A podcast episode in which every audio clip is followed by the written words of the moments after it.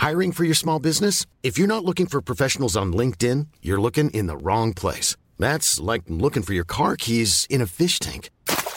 LinkedIn helps you hire professionals you can't find anywhere else, even those who aren't actively searching for a new job but might be open to the perfect role. In a given month, over 70% of LinkedIn users don't even visit other leading job sites. So start looking in the right place. With LinkedIn, you can hire professionals like a professional. Post your free job on linkedin.com slash spoken today. Dixo presenta Factor Kaiser con Max Kaiser. Dixo is back. Una nueva manera de acercarse a la realidad y de buscar la verdad. Información trascendente. Factor de cambio. Factor Kaiser. Hola, yo soy Max Kaiser y este es el episodio número 3 de Factor Kaiser. Viernes 13 de enero del 2023. Tres temas para hoy. El primero, Claudia militariza el metro. El segundo, ¿sí le creemos que va por México? El tercero, Delfina y Yasmín, la impunidad morenista. Acompáñanos. Tema número uno, Claudia militariza el metro. En el episodio 1 de esta semana platicamos de la gravísima situación del metro de la Ciudad de México. El dato fulminante es que de los cinco accidentes mortales que ha tenido el metro desde 1969 que fue inaugurado, derivados directamente de su operación, cuatro se han dado en el gobierno de Claudia Sheinbaum, sí, en este gobierno. Pero no solo esos. En el último año, prácticamente cada semana hay un incidente en el metro que ocasiona lesiones, daños materiales, retrasos en la operación y sobre todo, y lo más grave, enormes riesgos para los pasajeros. Se ha vuelto peligrosísimo viajar en metro. Está demostrado que si quitamos el presupuesto extra que se asignó para la reparación de esa horrible tragedia de la línea 12, los recursos del metro han caído drásticamente, aunque lo niegue la regenta. Y con esto se afectó gravemente el mantenimiento, la vigilancia y la supervisión. Eso es un hecho. Está demostrado con sus propios documentos. ¿Qué habría hecho una buena jefa de gobierno preocupada realmente por los 5 millones de pasajeros que diariamente utilizan el metro? Bueno, asumir su responsabilidad, asignar mayor presupuesto, poner expertos de verdad al frente de los problemas, invertir en nuevas tecnologías, crear, por ejemplo, alianzas con el sector privado para buscar nuevas inversiones en el metro. Todo esto se pudo haber hecho, pero ¿qué hace la candidata morenista, la precandidata morenista a la presidencia? Bueno, lo que hace un buen morenista, entrenada por la víctima eterna de los complots, inventar un complot. Sí, sin prueba alguna, el jueves 12 de enero anunció que se enviarían a 6.000 elementos de la Guardia Nacional. Sí, 6.000 elementos de la Guardia Nacional al metro, porque consideraba que los incidentes recurrentes eran una campaña de sabotaje. Así lo dijeron. Sí, la víctima es ella. Alguien está arriesgando la vida de millones de pasajeros para afectarla a ella. Y nada tiene que ver el enorme recorte presupuestal, la negligencia administrativa con la que se ha manejado al metro, no, nada de eso. Es un sabotaje. Nada tiene que ver el desvío multimillonario de recursos que se han dado para su campaña electoral anticipada, estos espectaculares por todos lados, estas campañas en todos lados. No, nada tiene que ver. Es un complot. De inmediato, el ejército de paleros en las redes y medios afines empujaron la idea, empujaron la idea del sabotaje algunos de los más fanáticos de todos hablaron incluso de actos de terrorismo, gravísima acusación. La sugerencia que hacían, no solo los paleros, sino algunos porristas en medios de comunicación, es que detrás de esto podrían estar los líderes sindicales eternos, Fernando Espino del Metro y Joel Ayala, líder eterno de los burócratas. Esta sugerencia es gravísima y no debería de hacerse así nomás, porque se trata de delitos muy graves si fuera cierto. Pero al parecer, todo se vale para salvar a la argenta. Pero para mí, lo más grave de todo, lo más preocupante de este caso, de esta farsa que se inventa, es que se desvíe a 6.000 elementos de la Guardia Nacional para generar la percepción de que algo muy grave está pasando en el metro que no tiene que ver con negligencia. con datos del propio gobierno de hoy, de la mañanera, solo Guanajuato, Estado de México y la Ciudad de México tienen más de 6.000 elementos de la Guardia Nacional cuidando a la gente. Imagínense eso. Los demás estados, todos los demás, tienen menos de 6.000 elementos.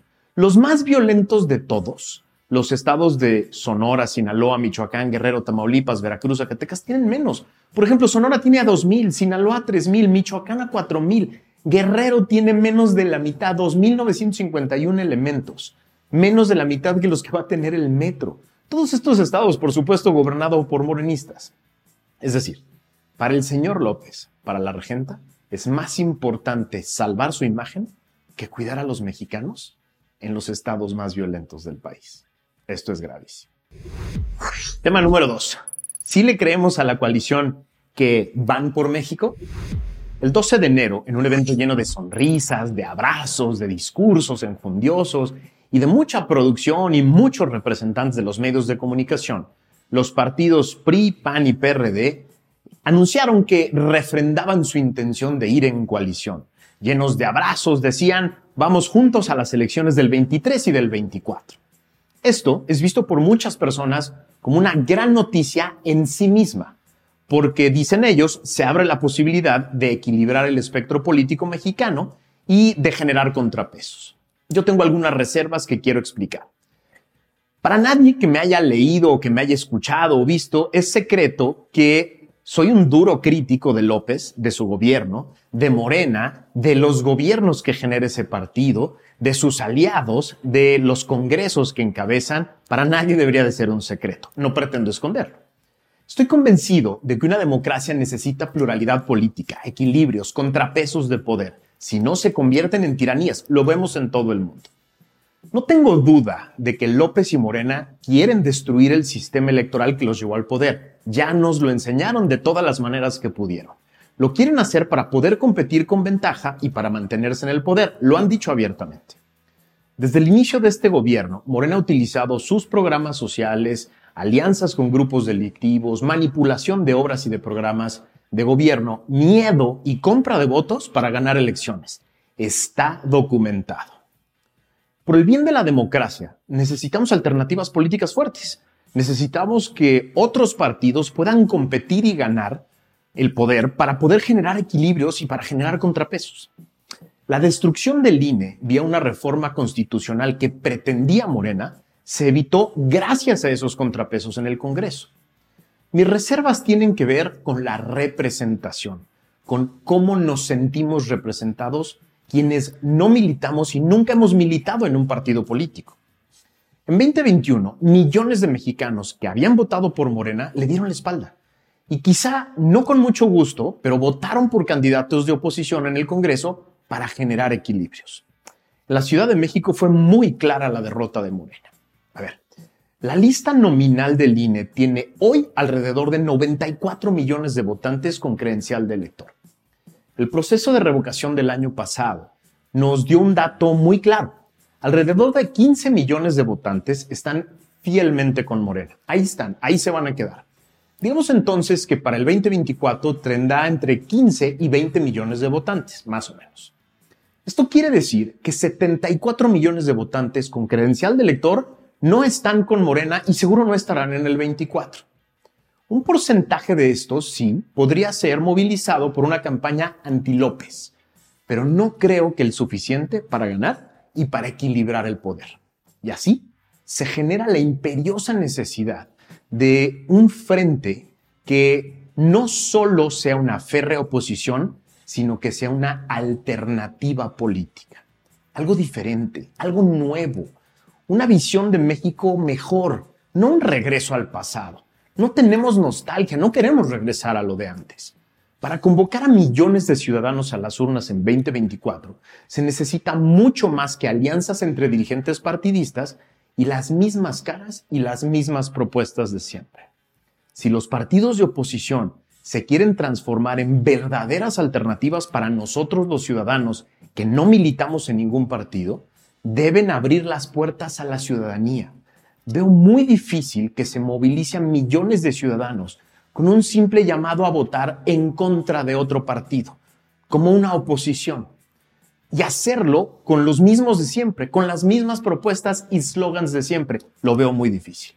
Los ciudadanos queremos ver algo nuevo, ideas nuevas, soluciones nuevas, visiones de país nuevos, liderazgos frescos y atractivos, pero sobre todo una agenda que nos incluya a nosotros, que contenga nuestras preocupaciones y nuestros problemas reales, que nos dé voz y la posibilidad de participar en la construcción y en la implementación de esta agenda.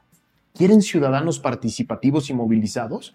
Los tienen que incluir en sus eventos, en sus plataformas, en sus propuestas, en sus candidaturas, en los procesos de selección, en la construcción de la agenda. El tiempo premia. Y sí, sí queremos participar, pero en una alternativa, no en una oposición. Tema 3. Delfina y Yasmín, la impunidad morenista. Esta semana, la UNAM resolvió de manera muy contundente que Yasmín Esquivel, ministra de la Corte, impuesta por López y esposa de uno de sus contratistas más consentidos, había plagiado casi completa su tesis de licenciatura. Durante semanas, la plagiaria negó los hechos, hoy confirmados por la UNAM, y tuvo el descaro de acusar al plagiado y de inventar supuestos documentos notariales que confirmaban lo que ella decía en su defensa.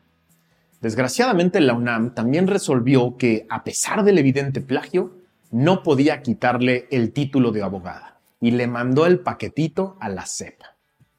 El 12 de enero, en una carta firmada por las más importantes asociaciones de abogados de este país, el gremio, mi gremio, los abogados, rechazaban contundentemente la permanencia de la pasante en el máximo tribunal de la nación, ¿Cómo puede resolver los casos más graves de México sobre libertad, derechos y demás una persona deshonesta? Por otro lado, esta semana también nos enteramos de que Delfina Gómez, sentenciada por el Tribunal Electoral de graves delitos electorales, no solo seguía con su campaña anticipada ilegal, sino que además integró en su equipo de campaña a dos de los más cercanos involucrados en este caso de corrupción, sobre el que ya recayó una sentencia firme del tribunal. Higinio Martínez, quien dirigía el grupo al cual se desviaron parte de los sueldos de 470 trabajadores del municipio de Tlaxcala, y Horacio Duarte, quien avaló con su firma los descuentos que se hacían a los trabajadores, serán el primero delegado de la campaña en el Estado de México y el segundo coordinador de esta campaña. En ambos casos, en el de Yasmín y en el de Delfina, existe no solo una presunción, una acusación o una investigación, no, hay una resolución firme de una autoridad competente que prueba la deshonestidad y la falta de integridad para ocupar cualquier cargo público, ya no digamos el cargo de ministra de la Corte o el cargo que pretende Delfina, que es el de gobernadora. Ambas son respaldadas abiertamente por el presidente de la República y por su partido. En ambos casos se ha pretendido hacer una defensa de género. Es violencia de género en contra de ella. Se ha pretendido desviar la atención con campañas de apoyo y desplegados. La pregunta que nos tendríamos que hacer es, ¿qué hubiera hecho un buen presidente? Uno que sí cree en la democracia y que sí cree en el Estado de Derecho como afirma el, el que tenemos. Uno, primero, designar a mujeres capaces, íntegras y con criterio propio para integrar, por un lado, el más alto tribunal del país y, segundo, para encabezar el gobierno de uno de los estados más importantes de la República, el Estado de México. Dos, nunca hubiera designado a una mujer con serios conflictos de interés con su propio gobierno para integrar la Suprema Corte de Justicia de la Nación y jamás un buen presidente habría designado a una persona sentenciada por corrupción por el más alto tribunal electoral. Tres, una vez enterado de la deshonestidad y la falta de integridad de ambas, habría instruido a todas las instancias a su cargo para investigar y llegar hasta las últimas consecuencias, como por ejemplo, en el caso de Yasmín, instruir a la CEPA que le retirara el título y no permitir que se bloqueen los procesos constitucionales para que salga de la Corte. En el caso de Delfina, instruir a la Fiscalía de Delitos Electorales que deje de hacerse loca con el proceso contra Delfina. Eso habría hecho un buen presidente. El que tenemos prefiere utilizar las mañaneras, utilizar todos sus foros para protegerlas, para resguardarlas, porque sabe que si caen ellas dos, pueden empezar a caer todas las demás personas que tienen en este gobierno un escándalo de corrupción.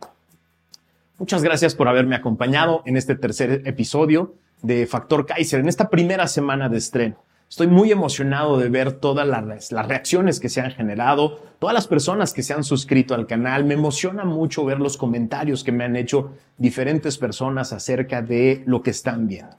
Poco a poco iremos evolucionando, mejorando y lo que quiero es que participes, me comentes cosas, propongas temas, que lo compartas por todas tus redes. Síguenos en las diferentes redes sociales, suscríbete aquí en el canal de YouTube, pícale la campanita para que te avise cuando salga un episodio nuevo. Lo que queremos es hacer una gran comunidad contigo, una gran comunidad de ciudadanos activos, participativos, bien informados, que le entren a los grandes temas. Nos vemos la próxima semana.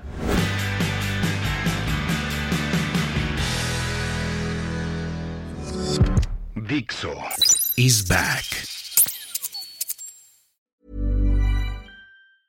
Nada une más a la familia que los deliciosos huevos de Eggland's Best. Nos encanta su sabor, siempre delicioso y fresco de granja, además de la mejor nutrición, como 6 veces más vitamina D, 10 veces más vitamina E y 25% menos de grasa saturada que los huevos regulares. Con Eggland's Best puedes estar segura de que estás obteniendo lo mejor. Eggland's Best, mejor sabor, mejor nutrición mejores huevos. Visita eclansbest.com para más información.